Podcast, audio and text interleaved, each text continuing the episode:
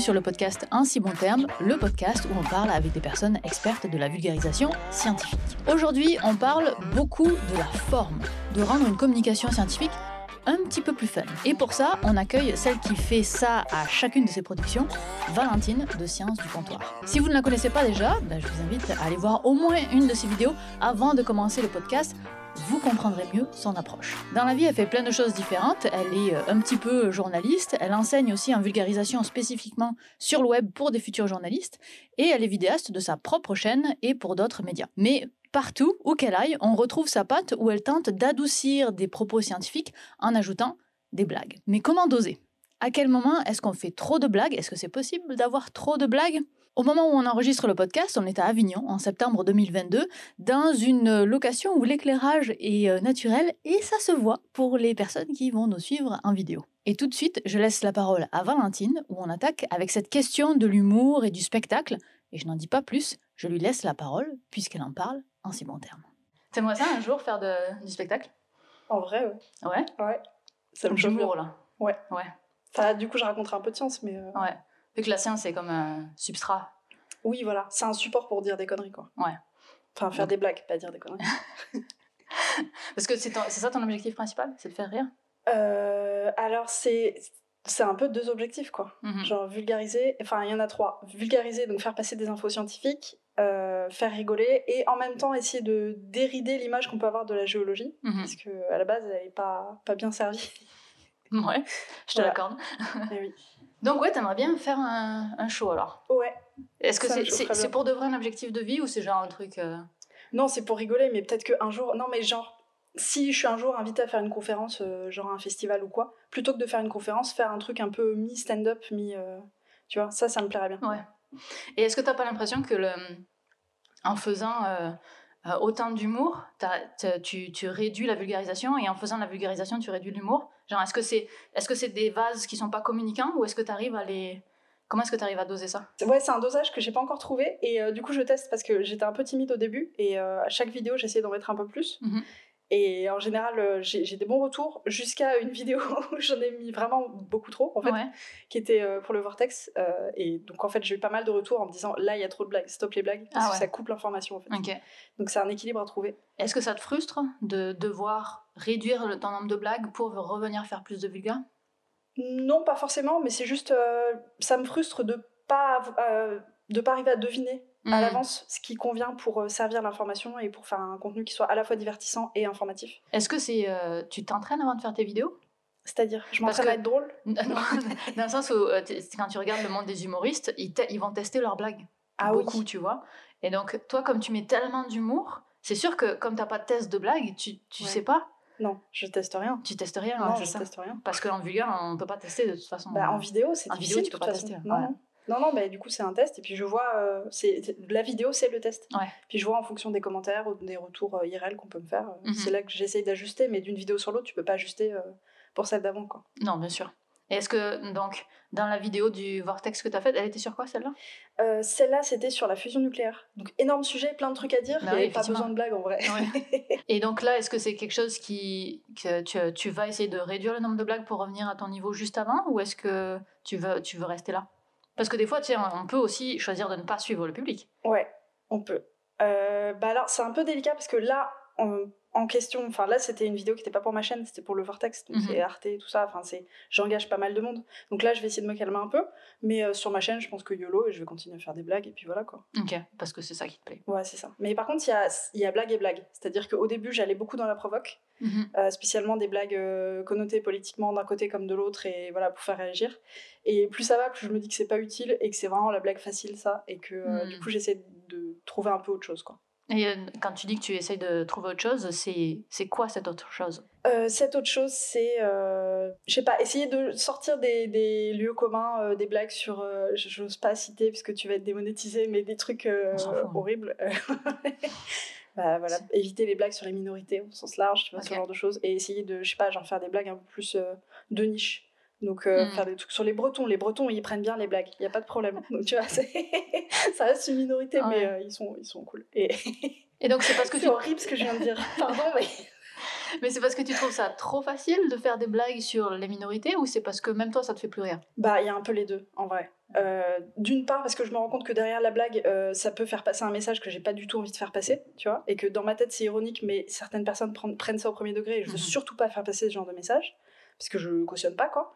Et puis d'autre part parce que c'est vu et revu et que euh, bon, je suis pas Jean-Marie Bigard quoi. Non, et, tant mieux. Oui, c'est pas plus mal quelque part. c'est bien qu'il y en ait un. Euh, oui, voilà. Oui. Et puis après, on ajoute de la diversité. C'est ça. Chacun sa niche euh, écologique. exactement.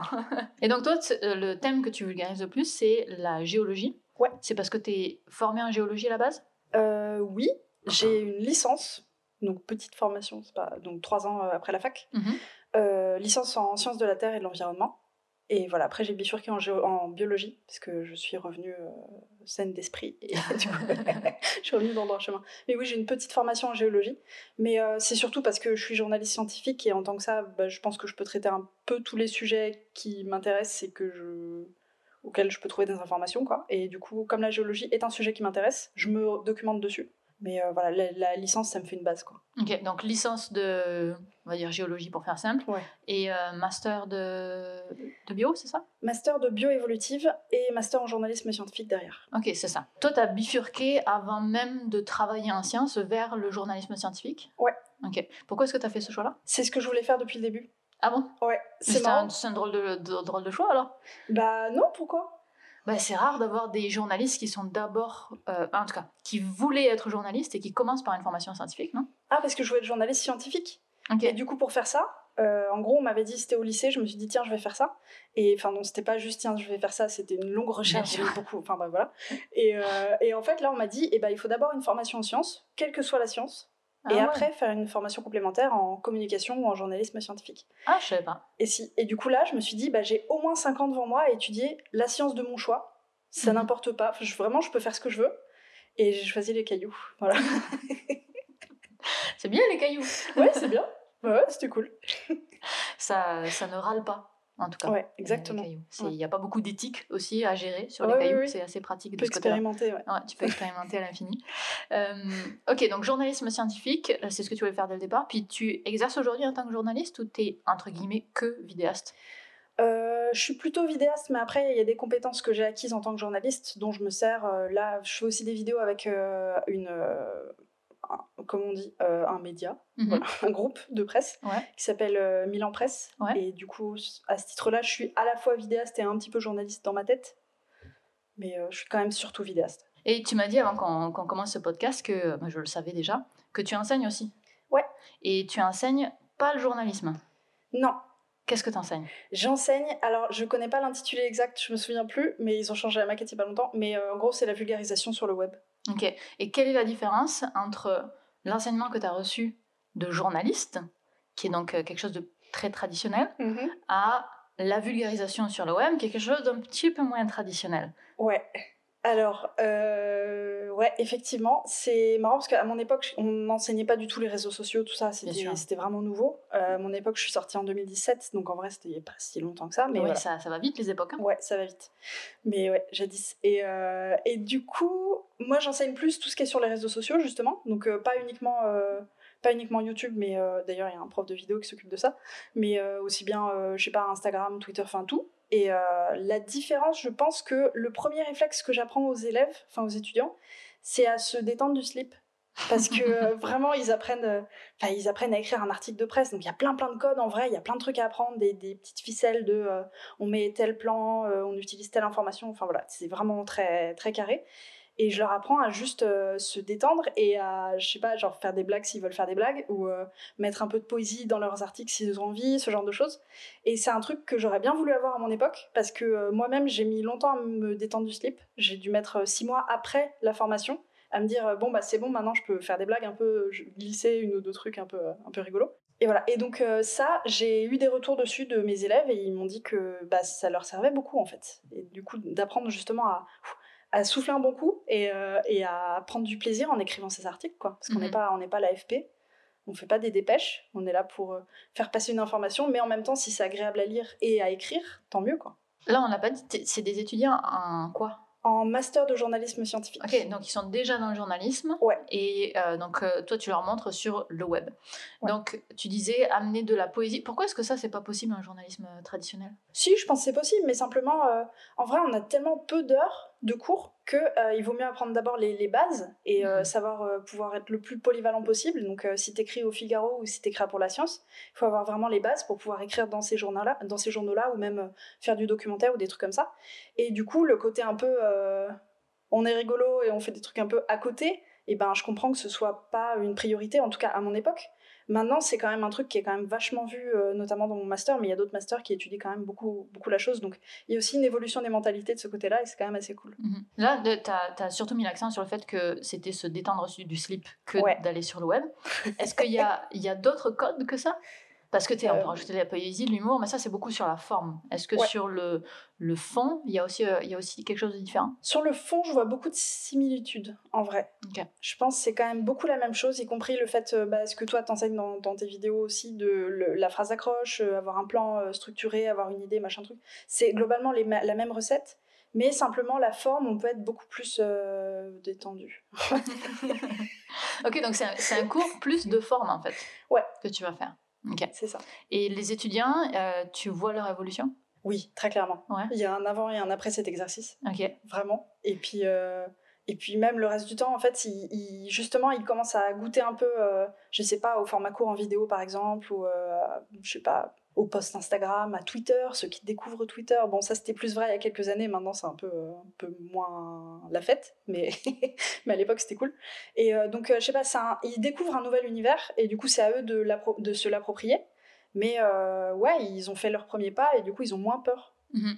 Est-ce que tu penses que, parce que se détendre du slip, je pense que c'est quelque chose qu'on ne voit pas beaucoup dans les médias traditionnels. Ouais.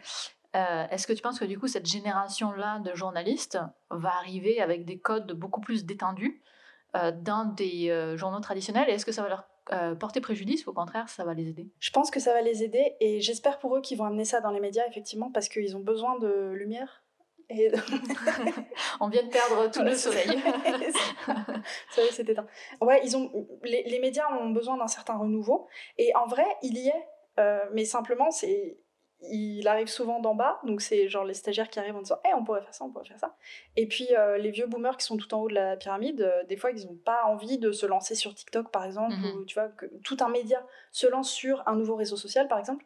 Ça demande énormément de temps, d'argent, d'investissement en tout genre, euh, y compris de réfléchir à une stratégie et tout. Et du coup, les médias sont, ils ont une certaine inertie que non pas, euh, bah, par exemple, toi et moi, on décide de faire un truc et puis euh, on peut le faire et puis voilà. Quoi. Oui, ça, ça prend pas beaucoup de temps de décision. Il y a aussi moins d'hierarchie. C'est-à-dire qu'on est toutes les deux les boss et puis il y a zéro employé en dessous de toute façon, donc euh, c'est facile de, de, changer les choses. Mais après, si je peux quand même ajouter un petit truc, c'est que les médias quand même, ils arrivent à quand même se rajeunir un peu, ils tentent des trucs sur les réseaux sociaux, sur, enfin, je vois Le Monde qui fait des vidéos face cam, pas que face cam d'ailleurs, en voix off et tout, enfin il y a quand même des médias qui font des trucs incroyables. Mais euh, on le voit dans ces dernières années, euh, l'apparition de Combini, de Brut, tout ça, qui sont des formats beaucoup plus web et beaucoup plus jeunes, c'est quand même, euh, c'est qu'on voit qu'il y a un renouveau aussi de, de, leur côté. Et je discutais la semaine dernière avec Pierre Kerner, ah, que tu connais, qui enseigne aussi la vulgarisation, et lui a des étudiants en, biologie, et il me racontait la différence entre les, ses étudiants de licence et ses étudiants de master. Ah. Et comme ces étudiants de master, ils avaient déjà ils, étaient déjà cadrés dans leur cerveau. Ils savaient déjà comment faire un rapport scientifique et c'était dur de, ramener leur créativité. En tout cas, fallait, fallait faire une action pour ramener leur créativité. Tandis que les étudiants de licence, au contraire, c'était la science qui pêchait un petit peu. Et puis que là, ils étaient débordants de créativité. Est-ce que c'est quelque chose que tu as remarqué, un manque de créativité dans les, dans les tout premiers cours euh, de la part des étudiants de master? Alors, pas vraiment, parce que en fait, c'est des étudiants qui viennent pour faire ça. Et du coup, ils ont déjà envie, ils sont déjà dans le, le mindset, euh, comme on dit, de, de, faire ce genre d'exercice. Donc là, il n'y a pas trop de problème. Mais après, si tu prends genre des doctorants ou des gens qui n'ont pas l'habitude de faire ça et qui s'essayent à la vulgarisation comme ça, mais qui veulent pas spécialement faire leur métier, effectivement, je trouve beaucoup plus cet état d'esprit de on essaye, on essaye, mais c'est dur de sortir, de casser les codes, de sortir de ce cadre euh, académique. Quoi, Très scolaire. Hein. Ouais. Après, c'est aussi que tu as des étudiants en journalisme, donc forcément, c'est pas du tout la même. Le même euh, état d'esprit quand on arrive que euh, quand on est en, bio comme les étudiants de Pierre. Oui, tout à fait. Du coup, tu n'as jamais eu besoin de développer des techniques pour réactiver la créativité de tes étudiants, ça veut dire? Parce qu'elle est déjà active quand ils arrivent Ouais. Non, je, juste je leur dis euh, feu vert, allez-y, quoi. Mais en gros, non, non, c'est eux qui arrivent avec leurs idées, c'est eux qui font ce qu'ils veulent. Et puis si eux, ils veulent faire un truc très carré parce que c'est leur façon de voir les choses, je vais pas les en empêcher pour autant, quoi. Ah oui, ok, donc tu, tu leur apprends à se détendre du slip, mais tu t'empêches pas le fait qu'ils ils ont le droit d'être carrés quand même. Quoi. Oui, oui, s'ils veulent rester coincés, ils restent coincés, c'est pas mon problème. Chacun son balai. Chacun son balai. Euh, donc, euh, explique-moi, comment ça se passe ton cours euh, Comment ça se découpe Qu'est-ce qu'il y a comme apprentissage Explique-moi. Alors, essentiellement, on s'assoit et on regarde des vidéos et on écoute des podcasts. Non, pas que. Mais ouais, donc il y a la première étape où je leur dis d'écrire euh, le, fameux euh, exercice de détente du slip, c'est non pas écrire un article de presse, mais écrire un article de blog. Alors je sais que ça se fait plus trop les blogs aujourd'hui, mais je trouve que l'exercice est vraiment très intéressant parce que les articles de blog ont une certaine patte mhm. et c'est ça qui m'intéressait là-dedans. Même si au final, bon, ils vont pas se dire euh, chouette, je sais écrire un article de blog, c'est pas c'est pas une fin en soi quoi. Donc ça c'est la première étape. Et puis après on découvre les différentes les différentes plateformes qu'il peut y avoir, euh, comment s'approprier leur code, euh, quel type de contenu va sur quoi. Euh, on fait un live Twitch aussi à la fin de l'année où il y a des petits. Enfin, c'est eux qui le créent en fait. Donc ils font la partie technique et surtout le contenu. Moi, c'est ça qui m'intéresse. Donc ils peuvent réfléchir à des jeux. Il faut que ce soit interactif. Il faut que qu'ils regardent un peu ce qui se fait déjà et puis qu'ils réfléchissent en fonction de comment est-ce que je peux faire tout ça. Donc la dernière année, ils ont fait un quiz sur l'actualité scientifique, je crois. Euh, ils ont fait un truc aussi un peu genre euh, photo mystère, donc euh, qu'est-ce que c'est que ça? Et donc soit c'était des photos en macro, soit c'était des trucs de très loin au contraire, soit enfin voilà. Puis je sais plus, voilà, trucs comme ça. Discuter un peu des vidéos YouTube et un, exercice que j'aime bien faire. Du coup là, il faut qu'on s'arrange cette année avec le prof de vidéo pour faire un truc en commun. C'est en fait, ils ont un sujet qu'ils utilisent pour l'article de blog à la base. Donc je leur demande de bien fouiller ce sujet-là. Donc ils partent d'une étude scientifique récente pour écrire leur article. Et euh, à partir de là, c'est ce sujet qu'ils vont décliner sur tous les supports, donc euh, Instagram, Twitter, machin truc, et, euh, et, aussi en vidéo YouTube. Et en vidéo, ils vont aussi tirer au sort une contrainte, qui est une contrainte de forme. Donc à ce moment-là, soit ils, peuvent écrire un script avec leur sujet, euh, selon, euh, je sais pas, bon, il y a évidemment le fast cam, mais il y a aussi des trucs genre euh, faire un haul, faire, je sais pas, genre morning routine, enfin plein de trucs, tous les formats qu'ils peuvent imaginer sur YouTube. Donc on y réfléchit ensemble, on fait un petit pot et comme ça ils tirent et ils écrivent leur petit script et ils sont souvent très contents. Et, et c'est drôle parce que ça leur aide justement, ça les aide à sortir de, de, de, leur quotidien, enfin de, de leurs petits chaussons, quoi. Ah, c'est drôle, le fait de, de, tirer au sort des contraintes, c'est quelque chose que je fais aussi. Ah oui Ouais, dans leur exercice final, ils ont le droit de...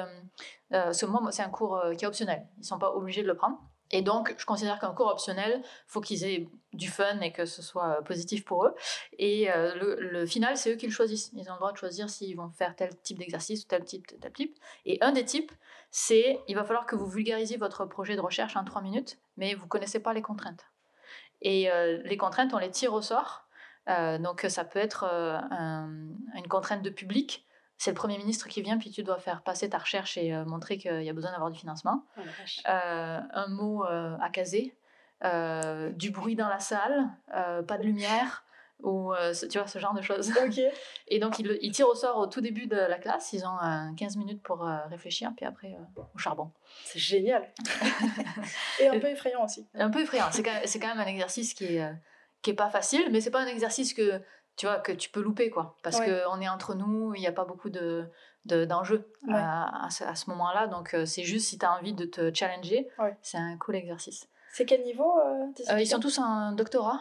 Euh, il y en a quelques-uns qui sont en maîtrise, mais ils ne sont pas censés prendre de cours quand ils sont en maîtrise. Je ne sais pas pourquoi ils arrivent à s'inscrire. Mais il y a toujours des étudiants de maîtrise, euh, je ne sais pas pourquoi. Mais c'est pensé pour les étudiants en doctorat, en tout cas. Donc leur objectif, euh, enfin en tout cas l'objectif de ce cours-là, c'est d'être capable de vulgariser sa recherche parce que c'est censé être des, des, ateliers complémentaires au doctorat, donc ils mmh. doivent les aider dans leur doctorat. C'est pas un cours euh, vulgarisation scientifique comme ça perdu. Et, euh, et donc c'est ça l'objectif à la fin, et d'être capable de le dans n'importe quelle situation. C'est encore plus difficile quand tu vulgarises tes propres recherches, non? C'est plus difficile et plus facile à la fois. C'est plus facile parce que tu n'as pas besoin de faire de la, de la biblio, donc tu t'enlèves un temps. C'est plus difficile parce qu'il y a une prise de recul que tu dois faire et qui n'est pas forcément évidente. Donc euh, c'est à la fois plus difficile et plus facile. Donc ça dépend comment est-ce qu'on voit les choses. Donc si on revient à tes vidéos, qui est ce pourquoi, qui est ton travail le plus exposé, le plus visible, disons. Toi, comment est-ce que tu vas construire euh, une vidéo Est-ce que tu construis d'abord les blagues et après le contenu? Comment est-ce que tu comment est-ce que tu réfléchis à la construction de ta vidéo? Alors, en général, il y a le contenu d'abord même si pas toujours. Et, euh, et, après, dans un deuxième temps, je réfléchis d'une part à la mise en scène, parce que j'essaye de faire un effort de mise en scène dans chaque vidéo, même si ça se voit pas, euh, voilà. Oh bah si, quand même. Ça dépend, mais, mais euh, le, plus flagrant, c'était ma vidéo sur la, la bouillabaisse, où j'expliquais trois familles de roches, où je mangeais, en fait, au fur et à mesure, et mhm. ça tourne mal, bref. Oui. Et donc ça, c'est une idée que j'avais avant même le début de la chaîne, genre du temps de mon blog et tout, bref. Et, et donc ça, pour ça, donc le sujet d'abord, la mise en scène, et puis les blagues, ça arrive au fur et à mesure. Et euh, c'est même des trucs que je peux avoir euh, là comme ça, je, note vite euh, une blague que je peux avoir, et ça vient au fur et à mesure. Tu fais une vraie construction de vulgarisation, puis les blagues, c'est que ça devient naturellement par-dessus? Quasiment? Oui, ça, oui c'est ça, ça vient naturellement au moment où j'écris ou alors au moment où je me documente sur le sujet aussi. Quand je fais de la mhm. biblio, je me dis ah mais ça, ça ressemble en fait à un kebab et du coup je le mets dans le script aussi pour pas oublier que cette image-là, ça peut me servir. Et donc euh, ouais, il y a plusieurs couches de blagues. Et, mais rarement euh, je fais un truc très sérieux et je repasse après pour mettre des blagues. C'est pas comme ça que ça marche en fait. Ah ouais. C'est pour ça que c'est vraiment intriqué euh, dans, le, dans mon discours. Pourquoi ça marcherait pas de repasser par-dessus puis d'ajouter des blagues? Je pense que ça se verrait, ça ferait deux tons différents, enfin ça, ça ferait forcer, tu vois. Bah après, tu dis ça, et puis parce que j'essaie aussi d'ajouter euh, des blagues, mais pas à ton niveau du tout. en tout cas, des petites pointes d'humour. Et, euh, et c'est vrai qu'à chaque fois que je repasse par-dessus, je ne trouve jamais. Bah ouais. Par contre, si je trouve pas l'écriture, là, ça marche. Ouais. Parce que c'est logique, bah, ça fait partie du fil de, de pensée, quoi. Mhm. Non, on peut, partir du, on peut parler du côté euh, exclusif des blagues aussi, peut-être. Comment ça?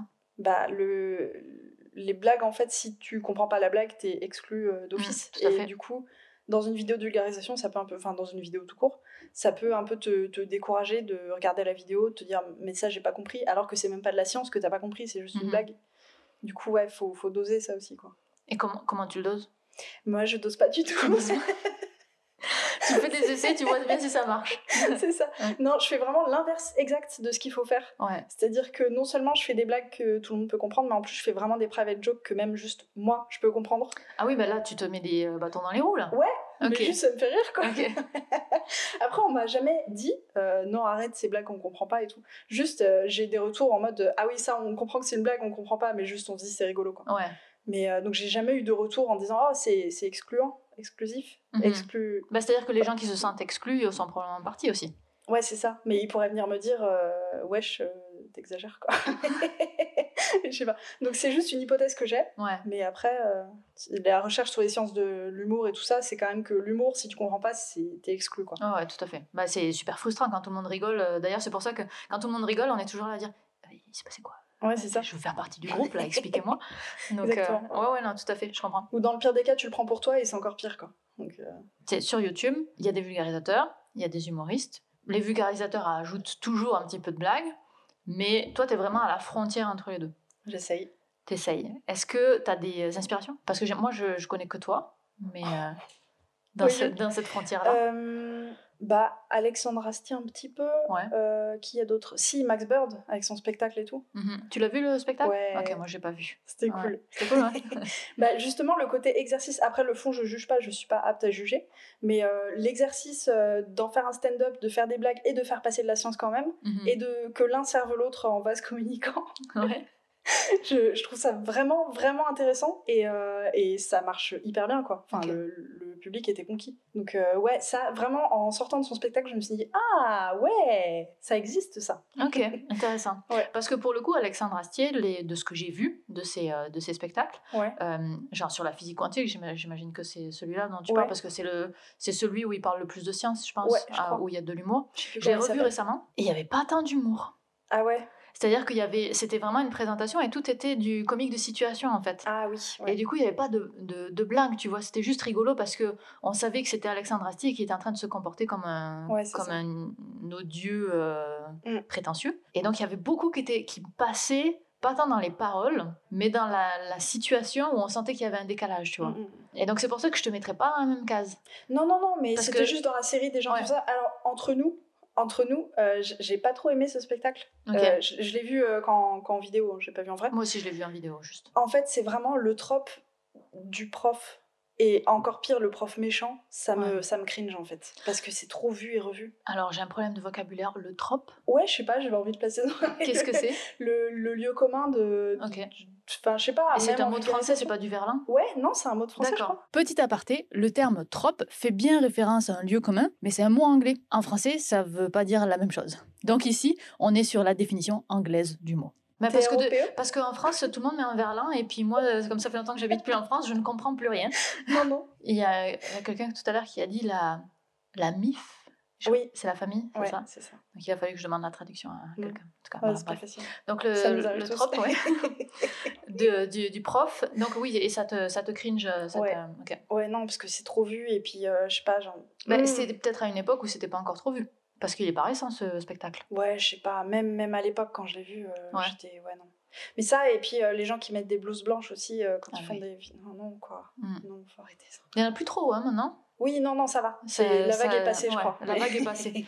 je travaillais dans une, dans une émission de télé au Québec qui s'appelle ah. Génial. Et t'avais une blouse? Et oui, j'avais une blouse. Je suis désolée. Ah non, mais je, je maîtrise, j'étais pas en maîtrise. Hein. Ouais. C'est non, mais j'étais complètement d'accord pendant, que, pendant l'émission, mais l'émission, elle a, je sais pas, 13 ans. Puis à 13 ans, c'était OK. Oui, Puis bah maintenant, tu peux pas changer les costumes comme ça. Je pense que l'animateur est tout à fait conscient que la troupe. La troupe. Là, tu m'as donné un nouveau mot, maintenant je le place au mauvais endroit. Que la blouse n'a absolument aucun sens. Quoi. Mais, euh, mais ça, ça a fait bien. Oui, Quand on n'a toujours pas compris ce que c'était la science, ça fait bien. Après, c'est pas bien méchant non plus. quoi. Non, c'est euh, pas le pire de. C'est pas le pire. Mais oui, quand tu parlais d'Alexandre Astier avec le comique de situation, un truc que j'aime bien faire, c'est d'essayer de mélanger justement les types d'humour, les types de comiques, euh, voilà, pour que justement tout le monde puisse en avoir pour son argent, et mhm. même si c'est gratuit. Et parce que j'aime bien, parce que quelqu'un peut aimer l'humour absurde et euh, ne pas aimer l'humour noir, et, euh, et, bah tant pis pour lui, parce qu'il y aura les deux, tu vois. Mhm. c'est pas mon message, mais bref. Est-ce que tu veux reprendre ta phrase pour avoir un autre message? Non, j'aime bien comme ça. Ok, d'accord. C'est quoi ton, ton type d'humour préféré alors? Euh, Je crois l'humour absurde, j'aime bien quand même. je, disons que si on m'avait laissé deviner, je pense que je t'aurais attribué celui-là, effectivement. Ou l'humour euh, malaisant, entre guillemets. Ouais, en vrai, c'est vraiment délicat parce que euh, je, je sais pas si je j'assumerais vraiment enfin si j'assume vraiment de, de, faire passer cet humour là parce que je suis pas très fan en tant que public de ça. Ça, c'est un problème, effectivement. c'est vraiment difficile. Et du coup, en vrai, en montage, je coupe beaucoup de mes silences malaisants parce que juste c'est trop, donc j'en laisse deux ou trois. Mais en vrai, au tournage, j'en ai genre 20 par vidéo, quoi. Ah ouais. Beaucoup trop, ouais. donc même toi, t'arrives à t'auto-créer du malaise. Ouais, ouais, je, je, me cringe beaucoup. Je trouve ça drôle quand même. De bah ça, que tu tu, tu t'auto-cringe. ouais, mais c'est bien parce que comme ça, ça me fait un petit, un petit policier dans la tête qui me dit non, là, c'est trop. Là, c'est trop. Et donc, tu doses finalement. Ouais, c'est vrai, je dose. Tu quelque doses. part. Ouais, quelque part. J'ai un grand verre doseur, mais je dose quand même. Est-ce que tu en fais euh, souvent des, des, vidéos? C'est quoi ton rythme d'optimisation Oh là là, c'est terrible.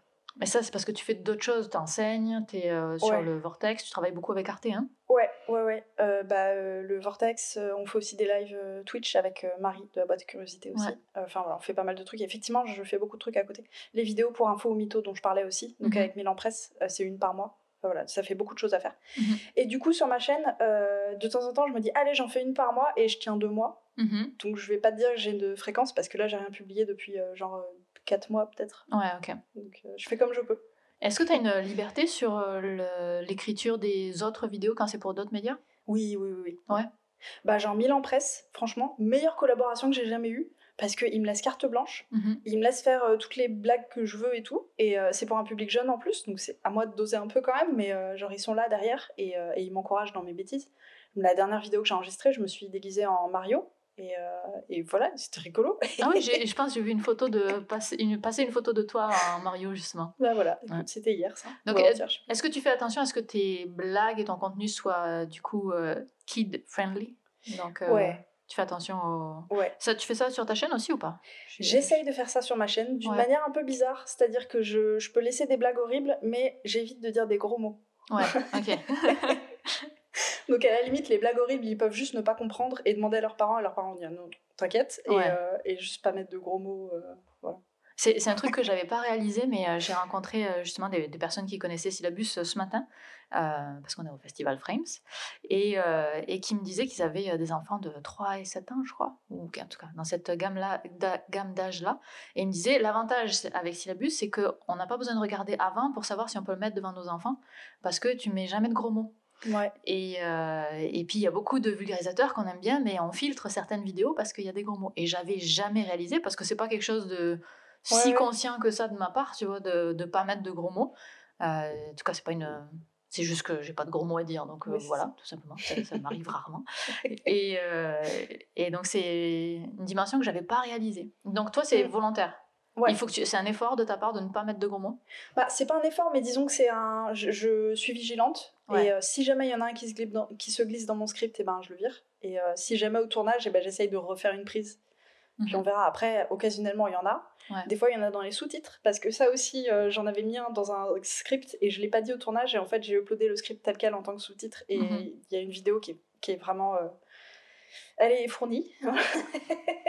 Donc ne regardez pas les sous-titres avec vos enfants. Mais voilà, du coup, j'essaye de faire attention. Quoi. Ok, parce que est-ce que c'est important pour toi de rejoindre une audience plus jeune? Ou est-ce que c'est juste que c'est ton image ou c'est pour, c'est pour quelle raison en fait? Ouais, parce que j'aime bien le, principe de vulgariser pour tous les âges. Mhm. Et alors, je fais pas enfin, c'est pas euh, ostensiblement un truc pour, euh, pour enfants, mais euh, si ça peut être regardé par les jeunes, ça me va aussi. Il y a un festival où j'étais le dernier, le Play à Nice, et je peux te dire que tous les gens qui sont venus me voir, ils avaient moins de 15 ans. J'ai même C'est vrai Oui, j'ai même eu deux petits adorables qui avaient genre 8 et 10 ans qui sont venus voir dire "Ah, on adore tes vidéos et tout." J'étais trop trop fière, C'est fou ça. Mais oui, parce que j'aurais pas dit que tes vidéos étaient pour un public euh, si jeune que ça. Non, moi non plus. Mais euh, écoute. Ouais. Comme quoi Comme quoi c'est ça qui est euh, c'est une question qui revient souvent euh, quand, quand, je dis tout le temps il faut euh, déterminer son public et tout. Puis sur le web, comment tu détermines ton public? Bah, Chaque fois, je réponds bah, t'en as un en tête. Et puis peut-être que c'est pas exactement lui que tu toucheras, mais au moins t'en as un en tête. Ouais, c'est ça. Et bah, c'est là que tu te rends compte que bah, il est beaucoup plus large que ce que tu penses. Quoi. Ouais, exactement. D'où l'utilité d'ajuster après. Tout à fait. Moi, j'ai eu un petit aussi euh, hier qui est venu prendre une photo avec moi. Je te mon Dieu, mais tu as quel âge? Incroyable Ok, on va faire une photo, pas de problème. c'est trop cool. Mais c'est cool, c'est, euh, ça, ça, fait plaisir de voir qu'on est, euh, qu'on est plus universel qu'on le croit. Ouais, c'est ça. Et puis, je sais pas, c'est, vraiment un job où tu te dis que ça a du sens, en fait, mhm. quand ça touche les enfants. C'était un si bon terme, j'espère que ça vous a plu. Si c'est le cas, n'hésitez pas à aller noter et liker sur la plateforme sur laquelle vous l'écoutez, ainsi qu'à le partager évidemment. On se retrouve dans deux semaines pour un nouvel épisode. Bye Bye.